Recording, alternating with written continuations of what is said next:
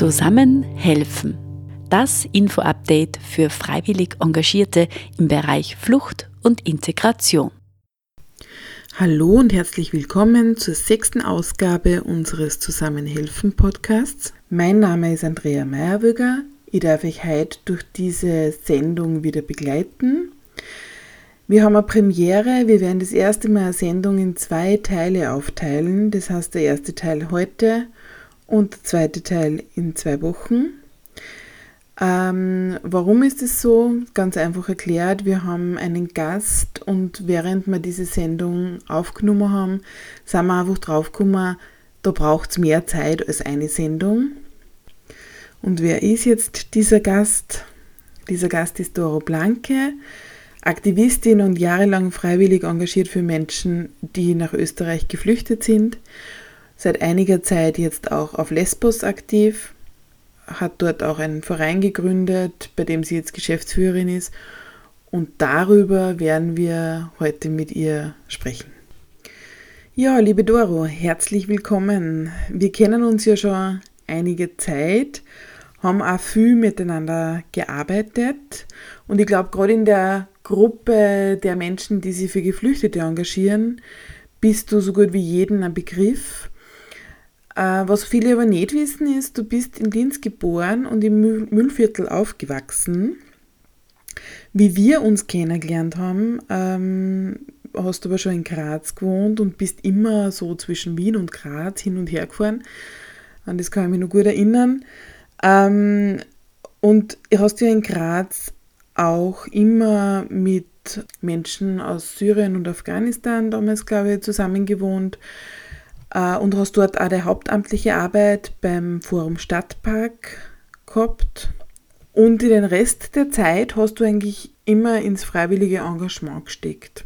Du hast 2015 die zum Beispiel am Grenzübergang Spielfeld stark äh, engagiert, hast dann den Verein Gib mir deine Hand gegründet, warst Vorstandsmitglied von Fairness Asyl, hast dann auch den Ute Bock Preis bekommen und Down war es irgendwann so, dass ähm, dieser schreckliche Brand in Moria war, ähm, Lesbos immer mehr zum Thema geworden ist, Griechenland immer mehr zum Thema geworden ist.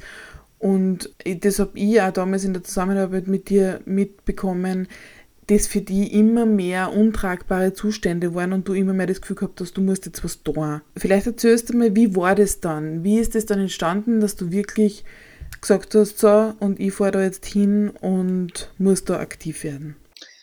Also grüß dich, liebe Andrea, danke für die Einladung. Also was ich jetzt noch sagen möchte, ja, wir kennen uns lang und es war schön, alles, was wir gemeinsam gemacht haben. Und nicht nur ich bin Ute Bock Preisträgerin, auch du, weil das haben wir gemeinsam bekommen. Das ist mir immer wichtig, dass wir das dazu sagen. Und ja, also es war so, dass ein junger Afghane, den wir schon lange begleitet haben, zu mir gekommen ist, äh, einen Tag nach dem Brand in Moria und sehr verzweifelt war und gesagt hat, er hat seinen Bruder jetzt sozusagen die Verbindung verloren und er hat irrsinnige Angst um ihn und er war aber noch im Asylverfahren. Und dann hat er äh, gesagt, hat er diese wahnwitzige Idee geboren, er fliegt jetzt nach Griechenland, was natürlich eine Katastrophe ist oder reist nach Griechenland irgendwie, kommt er nie mehr wieder nach Österreich, wenn er während einem Asylverfahren darf er ja nicht. Ne? Und der war so verzweifelt und war aber gut drauf. Er war eigentlich, er war in einer Lehre und hat schon eigene Wohnung gehabt mit einem Kollegen. habe ich gesagt, pass auf, ich fliege hin, weil es mich auch interessiert hat, das Zeitzeugin, weil wir ja vorher, da warst du, glaube ich, auch beteiligt bei dem Urgent Letter, den wir, wo wir uns ja mehrere NGOs schon sehr engagiert haben, für Moria, weil es katastrophal überbelegt war, Camp für 3000 Leute mit offiziell 26.000, es wird aber gemunkelt, dass äh, teilweise bis zu 30.000 waren. Und dann äh, hat er sich ein bisschen beruhigt, habe ich gesagt, schau, ich meine, ich kann jetzt nicht versprechen, aber kann ich mal schauen, ob ich, ob ich ihn finde. Ja? Ähm, und dann habe ich das auf Facebook gepostet, dass ich da runterfahre, weil äh, dann hat sich Helga Lohn-In gemeldet vom Verein Bruck hilft, hat sie gleich gesagt, sie wird mitfliegen. Das war mir sehr recht, weil allein ist das natürlich auch nicht einfach in so einer katastrophalen Situation. Und dann sind wir, wir haben das ehrlich gesagt überhaupt nicht bedacht, ja, dass wir da jetzt äh, so lang äh, unten bleiben werden. Die Helga ist ja leider zu unserer aller Traurigkeit verstorben, aber sie war ja auch ein Jahr mit uns ganz intensiv unten. Und wie ich dann runtergekommen bin, es ist so, da habe ich dann gleich bei einer griechischen NGO angedockt. Und weil es waren chaotische Zustände und wenn man sich nicht auskennt und wir sind dann am ersten Tag schon, haben wir 2000 Essen gekocht, mitgekocht, verpackt und äh, immer um zwei Uhr Nachmittag in die Jungles gefahren. Und ich habe dann in der Zwischenzeit die Meldung bekommen von den jungen Afghanen, dass er seine, sein Bruder hat sich schon bei ihm gemeldet, ja. Also das war dann schon wieder, aber wenn man dann einmal dort ist, da waren 20.000 Leute an der Straße. Also das kann man sich nicht vorstellen, wenn man es nicht gesehen hat. Kein Wasser ist von der Polizei abgeregelt worden, die Strecke haben nur bestimmte NGOs, da haben wir mitgehen können mit der griechischen NGO hinein dürfen, war natürlich viel zu wenig. Also es war ein Wahnsinn. Und da haben wir dann über die Zustände berichtet, weil du bist richtig geschockt, ja. Und ich muss sagen, da ist dann so eine Hilfsbereitschaft und ähm, eine Solidarität gekommen, dass wir einfach gesagt haben, wir bleiben jetzt dort. Die jungen Menschen, mit denen wir in Graz und Wien gearbeitet haben, die wir immer noch freundschaftlich begleiten, die waren die meisten schon gut drauf. Da haben wir jetzt viele auch Afghaninnen und so und Syrer schon die, die Staatsbürgerschaft, die lernen gut drauf, haben wir gesagt, gut, da bleiben wir jetzt. Also so ist es einfach, man kann dort nicht weg. Wir haben dort nicht mehr weg können. Das ist so ein Elend. Und, und so eine Grausamkeit, die da passiert ist, die Polizei hat ja später dann sogar mit Tränengas auf die Familie mit Kindern und, und NGOs äh, haben sie es attackiert, damit sie ins neue Camp gehen. Also Wahnsinnszustände. Also äh, war dann eigentlich kein Hindenken mehr, dass wir wieder weggehen. Also es war schon klar, dass wir immer wieder dazwischen heimfliegen, haben wir zu Hause auch was zu tun, aber im Prinzip haben wir uns konzentriert auf die Situation auf Lesbos. Mhm, das kann ich gut nachvollziehen, dass wenn man das dann einmal live gesehen hat ähm, und nicht nur aus Erzählungen und Berichten, dass man dann schon gar nicht mehr sagen kann, äh, okay, jetzt äh, fliegen wir heim und wir machen wieder weiter wie vorher, sondern dass man dann einfach dort aktiv bleiben muss.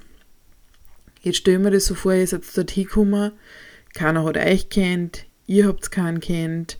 Wir haben aus den Medienberichten immer wieder gehört, dass rechte Gruppierungen Flüchtlinge beim Ankommen hindern, ja, also wirklich dort, wo es mit die Boote ankommen, dass da mit Stecken die Boote weggetaucht werden und so. Das ist ja, sind ja wirklich ähm, schockierende Situationen, aber wenn man dort hinkommt und wenn man das sieht und wenn man das mitkriegt, wie ist euch jetzt dort gegangen? Wie ist euch, nachdem ihr dort angekommen seid und dann gesagt habt, okay, wir wollen da jetzt was Größeres machen, wie hat das funktioniert?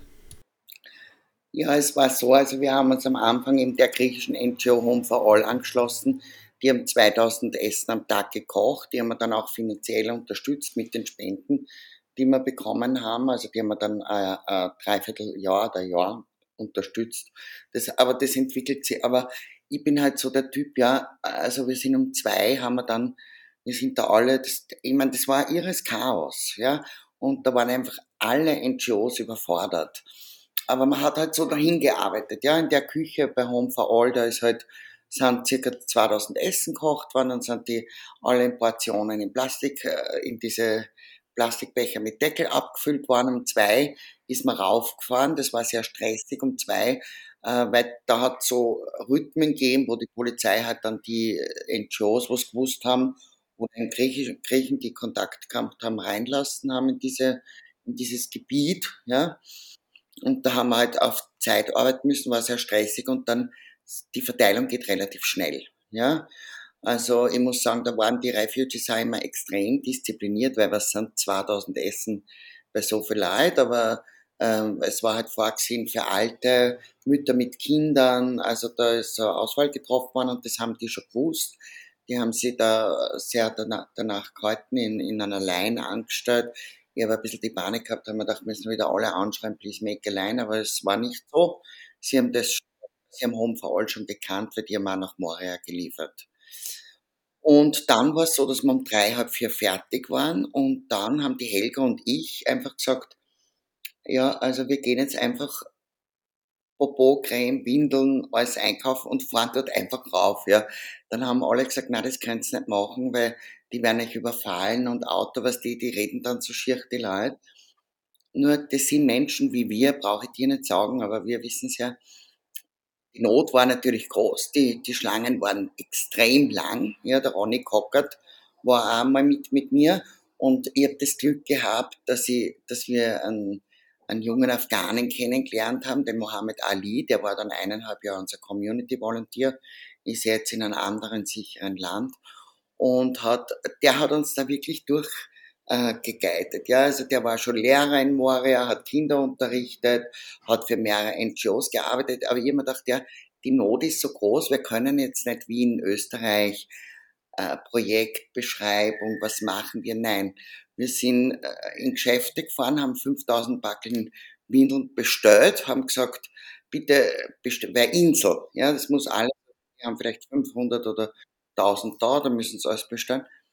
Und wir haben es, wir sind zwischen Moria Straße, es liegt ja so am Hügel, und dem äh, Geschäft, dem Jumbo heißt es, da der Griechin gearbeitet, die hat sehr gut Deutsch können, die ist in München groß waren, sind wir einfach immer hin und her gefahren. Die Helga hat sich dann auch ein eigenes Auto gemietet, weil zuerst sind wir mit zwei Autos und da haben wir immer so. Und die Leute waren auch irgendwie, die haben uns dann auch vertraut mit der Zeit. Wir haben gesagt, bitte jetzt nicht ähm, ausflippen oder so, wenn wir nichts mehr haben, wir kommen wieder. Ja? Das haben wir einfach jeden Tag gemacht bis sechs, sieben Uhr am Abend. Da haben wir uns halt dann entschieden, Windeln und Popocreme zu verteilen, weil die, und, und weil, die, weil die Kinder haben so wunde Popo gehabt und ich habe mir gedacht, gut, das ist jetzt schon einmal für eine Mutter, wenn das Kind so schreit, ja, und die ist eh schon unterm Stress. Also das war halt unser Zugang jetzt. Dann haben wir halt alle ohne Schuh gesehen, dann sind wir zum Chinesen gefahren und haben halt, weiß ich nicht, 200 Paar Schuhe gekauft. Es hat sich so entwickelt. Wir haben einfach, also ich glaube, das ist eine Ausnahmesituation, ja. Das ist wie, äh, du arbeitest einfach ab, was, was sie anbietet. Mittlerweile ist das sehr strukturiert worden und so, aber am Anfang, diese ersten Tage, ich glaube, da war äh, im Prinzip, ehrlich gesagt, viele Polizisten waren auch froh, dass wir haben, weil das ist einfach unerträglich gewesen so, ja. Mhm. Wie ist es dann eigentlich unmittelbar mit den Menschen, die vorher in Moria gehaust haben, weitergegangen? Sind die dann in ein anderes Camp gekommen oder wie, was hat man mit denen gemacht? Wie ist das gegangen? Es war ja da, es hat ja einige Tage kein Camp gegeben. Das alte war abgebrannt und das neue wurde auf diesem ehemaligen Militärgelände unten am Meer, das sind dann circa vier, fünf Kilometer diese Hügelstraße runter, wo da links und rechts alle äh, Geflüchteten gesessen, gelagert und geschlafen haben. Und äh, das wurde dann in einer Geschwindigkeit errichtet mit UNHCR-Zelten, eingezäunt, einen Eingang gemacht, wo die Polizei kontrolliert hat. Und nach einigen Tagen hat es dann geheißen, die Refugees müssen runtergehen und sich dort registrieren. Das haben wir dann oft nur in der Nacht mit dem Van von Home for All auch die Straße entlang gefahren haben, Brot und Wasser verteilt an die Leute, die noch nicht drinnen waren. Also das Neue ist ja das Rick Mavaroni Camp und also viele sagen Moria 2 oder Karatepe, aber es ist unten am Meer das eh, wo man die Bilder kennt mit den Überschwemmungen und so. Und viele Refugees haben Angst gehabt hineinzugehen, weil sie haben natürlich gemerkt, eingezäunt, Gefängnisort, ja. Corona war, sie, die Leute sind ja nicht blöd, die haben gewusst, sie kommen da jetzt schwer wieder raus, ja. Und da haben wir in der Nacht dann noch Brote und Wasser verteilt, weil Schlangen sind gestanden, es musste ja jeder registriert werden im Eingang und also es war sehr chaotisch, aber es hat sich dann gelegt. Und wir haben dann, weil wir eben angedockt waren an Home for All von Anfang an, in dieses Camp hineingekonnt also wir haben ja auch gearbeitet dafür, ja. Wir haben jeden Tag kochen geholfen, wir haben die ganzen Diesel zahlt für Home for All, die sie für den Van brauchen mit den Spendengeldern. Wir haben äh, die unterstützt beim Lebensmitteleinkauf. Also da ist sehr viel passiert und Ende Jahr ist ja dann unser Verein entstanden, wo eben die Heidrun Primas und Birgit Hernade und Bischof Hermann Klettler und Wolfgang Benedek und so alle dabei sind. Und dann haben wir das halt professioneller aufgestellt. Ja, aber am Anfang war das nicht, ich meine, du kannst nicht, wenn die Menschen neben dir wirklich weinend auf der Straße sitzen und so, da musst du abarbeiten, ja, da musst, und nachher ist es dann im Camp, haben wir, wir haben ein Jahr im Camp, also über September, ja, wir haben ein Jahr im Camp gearbeitet, mittlerweile sind wir nicht mehr drinnen, arbeiten wir heraus, das kann ich nachher noch erzählen, aber haben wir sehr, sehr viel gemacht, ja. Haben dann ein Wehrhaus gemietet mit dem ähm, Verein, also über die griechische NGO, ein Wehrhaus gemietet, haben viele Leute uns unterstützt, Firmen aus Österreich Trucks geschickt, äh, der Waldviertler hat Schuh geschickt. Also das ist eine Dynamik, ja, das hat sich dann entwickelt. Ja, das ist dann auch das Schöne an der Arbeit, wenn man dann merkt, ja, wer sich genau. alle anschließt und, und so, ja. Diese Solidarität merkst und so, ja, da war irrsinnig viel los. Ähm, wenn du jetzt zurückdenkst, also dieses, der Brand von Moria und dieses ähm, neue Camp Karatepe, das ist ja jetzt schon eine Zeit aus, dass das alles war. Und wie ist es jetzt? Ähm, ich weiß, also wir haben uns ja jetzt gerade am Asylforum in Wels auch wieder getroffen und da hast auch einen kurzen Vortrag drüber gehalten, wie es denn ist. Aber was mich einfach auch schockiert ist, jetzt ist es so lang aus. Und du hast gesagt, ähm, es gibt immer noch nicht ausreichend Stromversorgung in diesem Camp. Wie sind jetzt die Zustände in diesem Camp? Ähm, wie leben die Leute dort? Also ein Großteil der Familien ist mittlerweile in Container, äh, sind ein paar Zelte stehen und da sind Familien drinnen, die wissen, sie können jetzt gleich das Camp verlassen. Also zum Beispiel unser Community Volunteer, der jetzt weg ist von der Insel der Mohammed, äh, der war mit seiner Familie da, mit fünf Leuten, die haben ein Zelt gehabt, die haben natürlich gesagt, also wir übersiedeln jetzt nicht mehr, wenn wir in ein paar Wochen weggehen. Ja? Aber die meisten Menschen wohnen in Containern.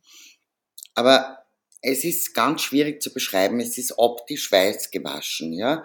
Die weißen Container, das weiße Schotter, äh, das blaue Meer, es schaut ja alles sehr freundlich und nett aus. Aber es hängt auch zusammen mit der politischen handhabe, weil es ist ja, also der Direktor des Camps, der ist, hat strengste Anweisungen, wirklich Abschreckungspolitik zu machen. Und das geht bis ins kleinste Detail. Ja. Also wir haben ja auch zum Beispiel MVI, Medical Volunteer International, unterstützt mit einer regelmäßigen Spende an die Apotheke in Mittelini, weil die eine Camp-Apotheke gehabt haben. Äh, mittlerweile hat man die rausgeworfen aus dem Camp, ja, die MBIs, weil die eben auch nicht so funktioniert haben, weil die haben halt dann, wenn sie gemerkt haben, es ist jemand wirklich krank, wo man mit medikamentöser Therapie jetzt im Moment nicht groß weiterhelfen kann. Und ein guter Arzt will ja nicht nur Schmerztabletten und Beruhigungstabletten und Magentabletten hergeben, weil das ist die Linie, die die fahren, ja. Sondern der braucht jetzt ein Spital, ja. Wir haben dann auch ein Diagnostikgerät unterstützt für die, weil sie gesagt haben, mit einer guten Diagnose ist es viel leichter, die Leute im Spital unterzubringen. Aber das war alles eine Katastrophe. Also da haben Frauen hinter dem medizinischen Zelt entbunden, weil die Rettung einfach nicht gekommen ist. Wenn man eine Stunde, das ist auch jetzt noch so eine Stunde debattiert, ob, ob jetzt äh, dieser oder diese Geflüchtete eine Rettung braucht und ein Spital braucht. Also wir haben einen sehr guten Draht auch zum, zu einem Apotheker mit der Linie, der uns jetzt auch zum Beispiel einen Zahnarzt vermittelt hat, der, der gerne und gut für Refugees arbeitet. Also das ist ja Wahnsinn dort, ja. Und die Abschreckungspolitik, also es ist halt so, dass halt alles aufs Minimum. Und weil du gesagt hast, wegen am Strom, ich meine, da geht's halt ganz stark auch um Korruption, also da geht's um wahnsinns undurchsichtige Geschäfte, ja weil jetzt ist in dem Camp schon der dritte Keterer, der sich gesund gestoßen hat und dann in Konkurs geht und dann ein Strafverfahren in Griechenland, was 10, 15 Jahre dauert, weil die Gerichte maßlos überfordert sind, weil er angeblich, äh, was alle gemacht haben, zu viele Essen verrechnet hat.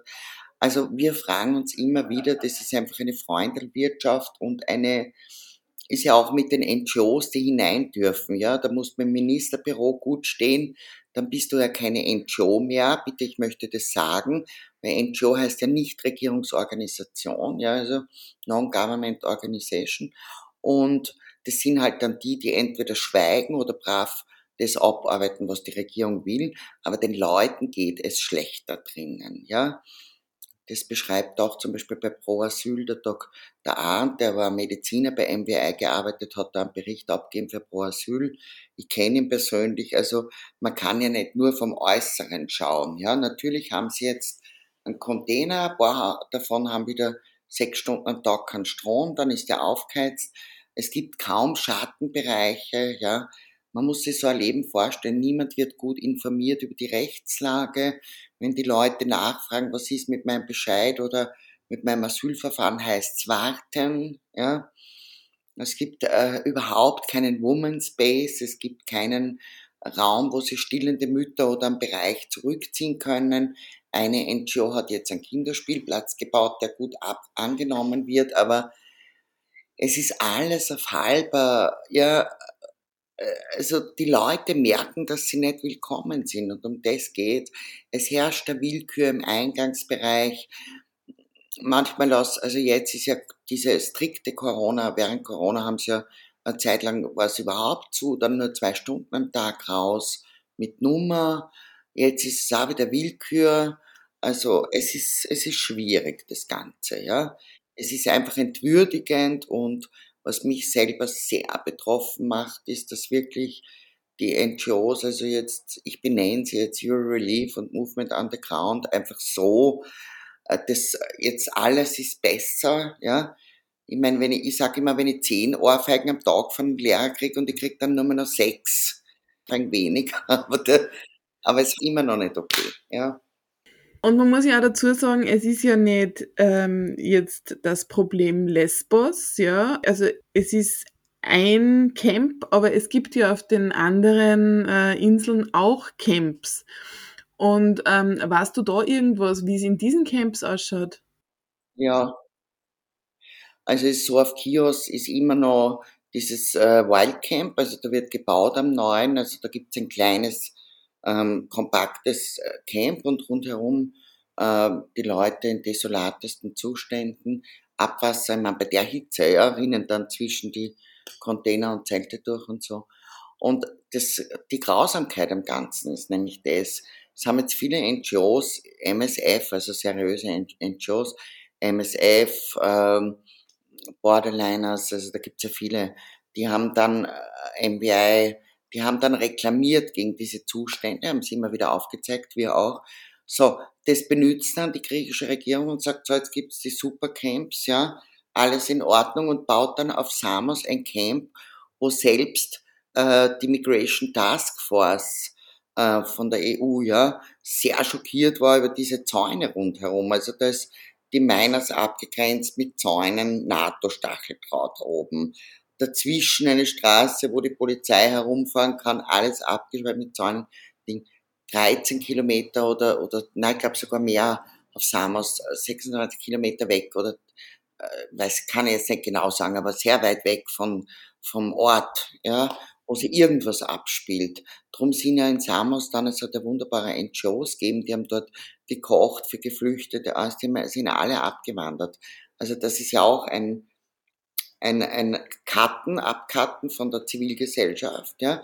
Dann wurden Busse versprochen, dann sind die wieder nicht gefahren, hat man gesagt, so ein Transfer, ja, zwischen Stadt und Camp. Dann ähm, hat es geheißen, ja, auf einmal war das Wasser weg auf Samos, hat man jetzt eh überall lesen können. Viereinhalb Liter hat jede Person bekommen. Für alles, ja. Waschen, kochen, trinken. Also man stelle sich das vor, viereinhalb Liter am Tag bei 40 Grad. Also das sind Katastrophen, ja. Und dann sitzt du noch drinnen, hast nur telefonischen Kontakt zu Freundinnen oder NGOs. Also das ist grässlich, ja. Und auf Lesbos haben sie auch mit dem Bau begonnen, ja. Und auf Lesbos möchte ich nur sagen, neben einer Müllhalde, ja, also wahrscheinlich verseuchter Boden, wenn man die Müllhalden auf Lesbos kennt, die hauen alles hin. Batterien, Glas, Holz wird zwar in Mittellinie von der EU gesponsert, die Schüttel haben sie jetzt weggetan, weil wir das ein paar Mal geschrieben haben, für so viele Millionen gesponsert, hauen die Müll am Boden, dann tun sie mit dem Bagger zusammen, mit Erde aufschütten und Gras drüber. Also so eine Mülldeponie ist dort neben dem Camp und es ist 13 Kilometer im Landesinneren und es ist neben einem Wald, der für die Griechinnen, also mitten in einem Wald, der im Sommer für die Griechinnen gesperrt ist wegen Brandgefahr, weil sie sagen, wenn dieser Wald brennt, brennen zwei Drittel der Insel ab. Wenn ich mir jetzt vorstelle, jeden Monat einmal brennt irgendwas in dem Camp wegen einer kurzen Elektrizitätsüberlastung. Es gibt da keine normale Straßen dorthin, es gibt eine Schotterstraße. Also alles ein Wahnsinn. Immer wieder traurig und erschreckend, wenn man das einfach hört und wenn man merkt, es verändert sich einfach nichts. Ähm, wir werden das nächste Mal nicht nur darüber sprechen, ähm, wie es auf den griechischen Inseln ist, sondern auch wie es am Festland ist. Auch wie es am Festland für Menschen ist, die bereits einen Schutzstatus haben. Wir werden darüber sprechen, wie der Doro ihre neuen Projekte ausschauen. Und wir werden auch ein heikles Thema ansprechen. Wir werden nächstes Mal über die Pushbacks sprechen. Ähm, ich freue mich schon in zwei Wochen um die gleiche Zeit. Ich hoffe, ihr seid wieder dabei. Bis dahin eine schöne Zeit.